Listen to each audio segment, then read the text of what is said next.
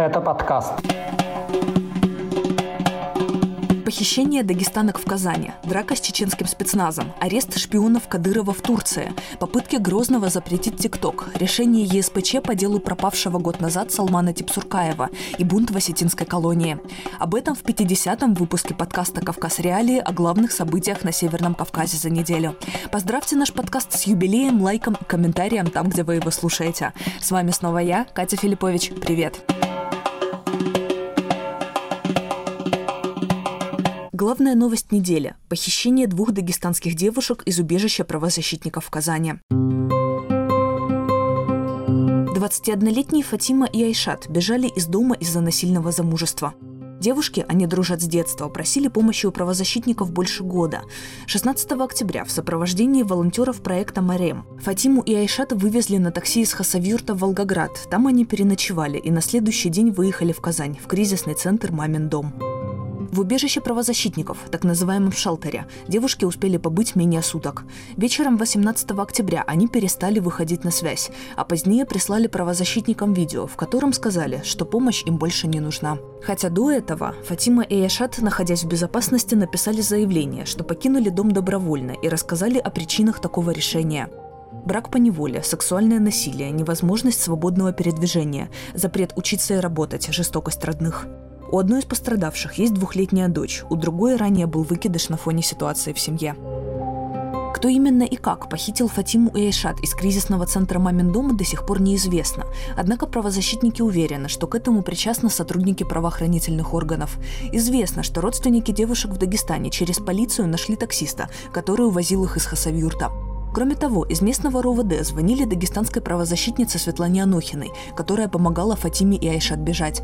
Еще одно свидетельство – последнее СМС-сообщение о похищенных, которое звучит так «Нас нашли, менты нас забрали». Глава шелтера «Мамин дом» в Казани уверена, что так быстро найти убежище в городе и так нагло ворваться в него могли только силовики. Несмотря на все это, МВД Татарстана отрицает подозрения в причастности к произошедшему.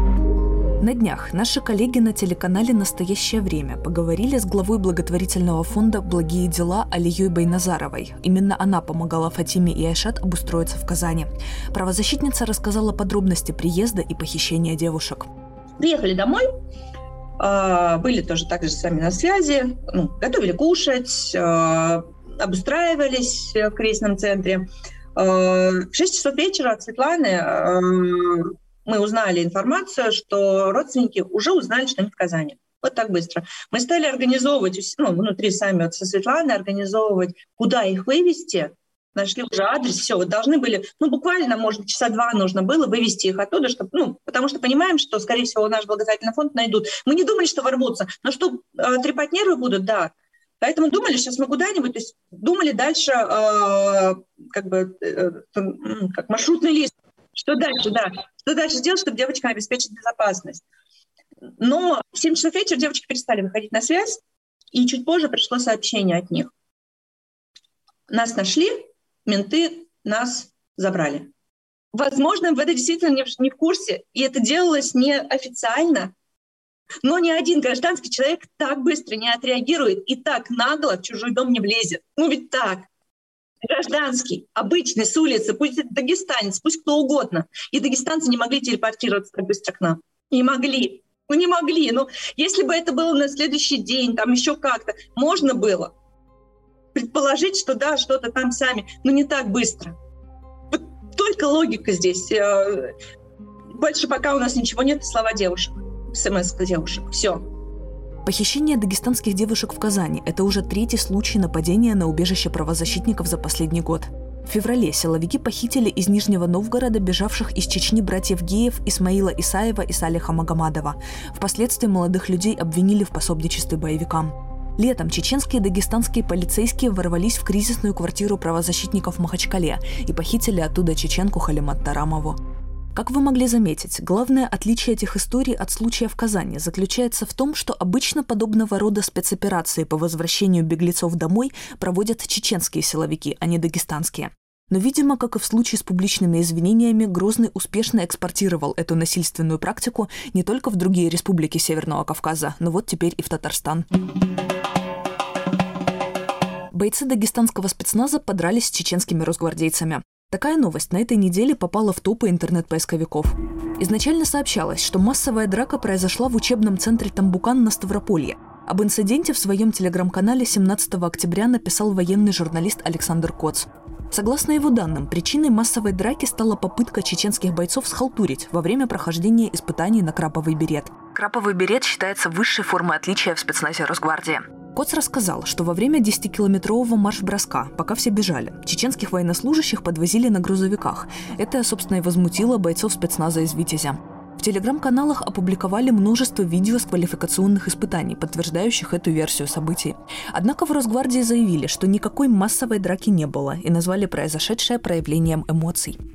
Позднее источники журналиста Коца среди военных сообщили, что инцидент на самом деле произошел не в Ставропольском крае, а в учебном центре в Грозном, куда российские инструкторы приехали принимать экзамены на краповый берет.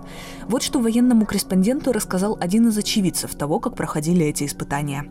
Это наши инструктора э, с поехали в Грозный. В Грозном принимали у чеченцев принимали у чеченцев. То есть э, драка в чем? Они даже на марше просто загружали бойцов, увозили вперед на Урале, высаживали их, и те дальше бежали.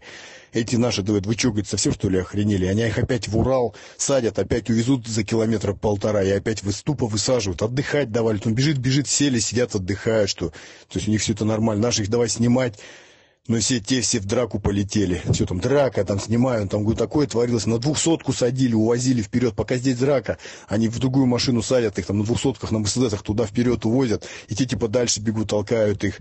Прям с Урала выпрыгивают. Но это просто, такого просто еще не было. Это просто я не знаю, там, как это сказать, это просто смех над беретом, просто смех, это такое издевательство, просто плевок в лицо, там, я не знаю. Я не знаю, именно на краповый берет плевок. Нападением на российских инструкторов по неподтвержденным данным руководил присутствовавший на испытаниях вице-премьер Чечни Абузайд Весмурадов. А разруливал конфликт лично начальник главного управления сил спецназначения Росгвардии Игорь Семеляк. Его имя звучит за кадром на видео с полигона. Все, сам Семеляк остановил их, успокоил, короче. Вообще жесть. Жесть. Такое первый раз вижу. Отдельное внимание в социальных сетях уделили видеозаписи, на которые чеченский боец, штурмуя здание, запутался в стропах и несколько секунд пытался выбраться из них, находясь головой вниз. Такой образ чеченского спецназовца вряд ли кто-то мог себе представить. Впрочем, в Росгвардии, судя по всему, считают уровень профессиональной подготовки бойцов из Чечни достаточным. Глава республики Рамзан Кадыров уже поздравил получивших краповые береты военных, перечислив их поименно. Это командир ОМОНа Росгвардии по Чечне, командир СОБР Терек, а также бойцы моторизированного полка «Север» и моторизированного батальона «Юг». В среду, 20 октября, получила развитие новость с задержанием в Турции выходцев из Чечни. Мы подробно рассказывали об этой истории в предыдущем выпуске подкаста. Настоящий шпионский скандал на этой неделе произошел в Турции. Там по подозрению в подготовке вооруженных нападений и шпионаже задержали шестерых иностранцев. Позднее выяснилось, что все они выходцы из Чечни и могут быть связаны с руководством республики. 20 октября суд в Стамбуле арестовал всех шестерых подозреваемых. Теперь мы точно знаем, что четверо из них – это чеченцы с российскими паспортами. Еще один – гражданин Узбекистана, другой – гражданин Украины. Об их аресте сообщила газета «Хюреет» со ссылкой на сообщение прокуратуры. Издание называет имена арестованных уроженцев Чечни. Это Абдулла Абдулаев, Равшан Ахмедов, Беслан Расаев и Асланбек Абдул-Муслимов. Они, как считает следствие, работали на Россию и готовили нападение на живущих в Турции чеченских оппозиционеров. За это им грозит от 15 до 20 лет тюрьмы. Российское посольство и МИД ситуацию пока не комментировали. Ранее редакция «Кавказ Реалии» со ссылкой на чеченскую диаспору в Турции сообщала, что арестованных подозревают в подготовке покушений на критика Рамзана Кадырова, оппозиционного блогера Хасана Халитова, а также на командира одного из отрядов чеченских джихадистов в Сирии Рустама Ажеева. Сам Кадыров после задержания чеченцев в Турции прилетел в страну с неофициальным визитом. Пытался ли глава Чечни повлиять на судьбу подозреваемых, неизвестно. В соцсетях он и его помощники публиковали лишь кадры с отдыха. Никаких официальных заявлений по поводу ареста чеченцев в Турции Кадыров не делал.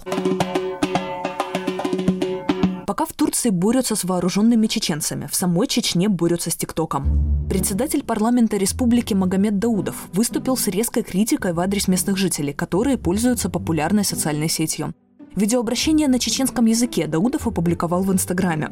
Он призвал родителей, которые поймают своих детей за просмотром видео в ТикТоке, сообщить об этом районному начальнику полиции или местному имаму, чтобы те их образумили. Даудов объяснил, что именно ему не нравится в молодежной социальной сети. То, что чеченские юноши там общаются с незнакомыми землячками. Это, как считает чиновник, противоречит традициям народа. Чем в этом плане от ТикТока отличается Инстаграм, который активно используют все чеченские госслужащие, включая Рамзана Кадырова, спикер парламента не объяснил. О задержаниях за использование ТикТока речи пока не идет, но это только пока, дал понять Даудов. Он при этом признается, что до последнего времени и не знал о существовании такой социальной сети. Теперь читать наши новости стало намного удобнее. Загрузите приложение «Кавказ Реалии» на свой смартфон или планшет. Вы узнаете о главных событиях на Северном Кавказе и юге России, даже если наш сайт заблокируют. Ссылки на приложение вы найдете в описании к этому выпуску подкаста.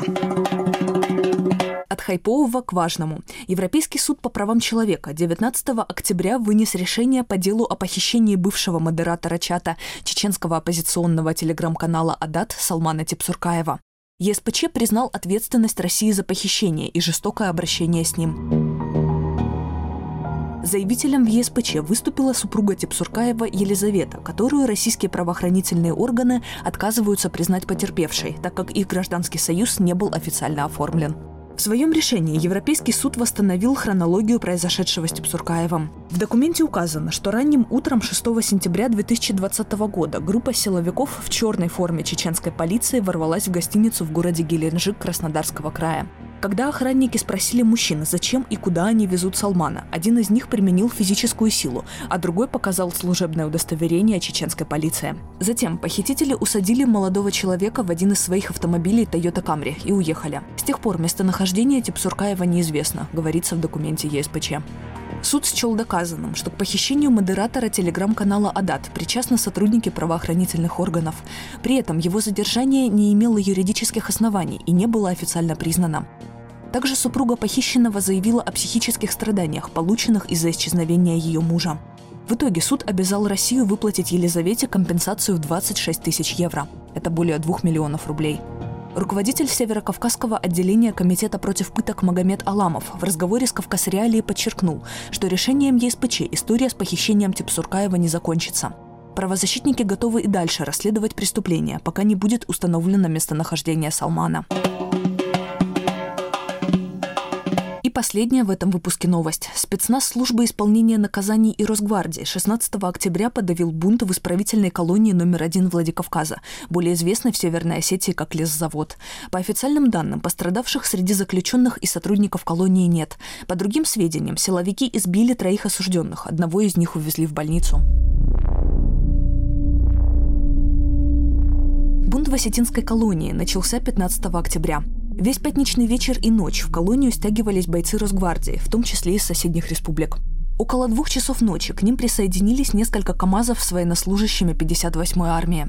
На рассвете во дворе колонии цепью выстроились силовики и устроили психологическую атаку, стуча дубинками по щитам. Осужденным было предложено выходить на построение, и те подчинились. По информации Кавказ Реалии, ситуация в колонии начала накаляться после того, как в штрафном изоляторе начали проводить обыски. По официальному сообщению в СИН, два рецидивиста отказались выполнять требования сотрудников колонии и начали провоцировать других осужденных на беспорядки. Призыв подхватили несколько десятков заключенных, которые стали ломать камеры наблюдения и ограждения. Сами заключенные рассказали журналистам, что это была их реакция на жесткие меры со стороны сотрудников колонии, которые их избивали дубинками. Пытаясь воздействовать на них, более десятка заключенных порезали себе руки и животы. По факту произошедшего в колонии номер один Управление Следственного комитета России по Северной Осетии возбудило уголовное дело по статье о массовых беспорядках. Фигурантами дела могут стать до 200 человек. Это были главные новости Северного Кавказа за неделю по версии редакции «Кавказ Реалии». Напоследок напомню, что это был наш 50-й выпуск подкаста. Передаю привет всем, кто нас слушает. С вами была я, Катя Филиппович. Пока. thank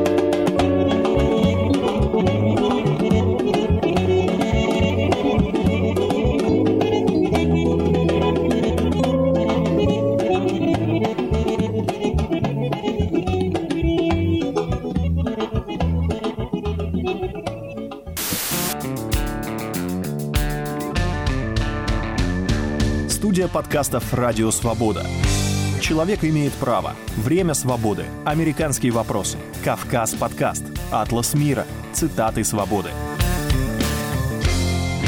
Скучно не будет. Слушай на всех подкаст-платформах. Просто надень наушники. Подкасты «Радио Свобода».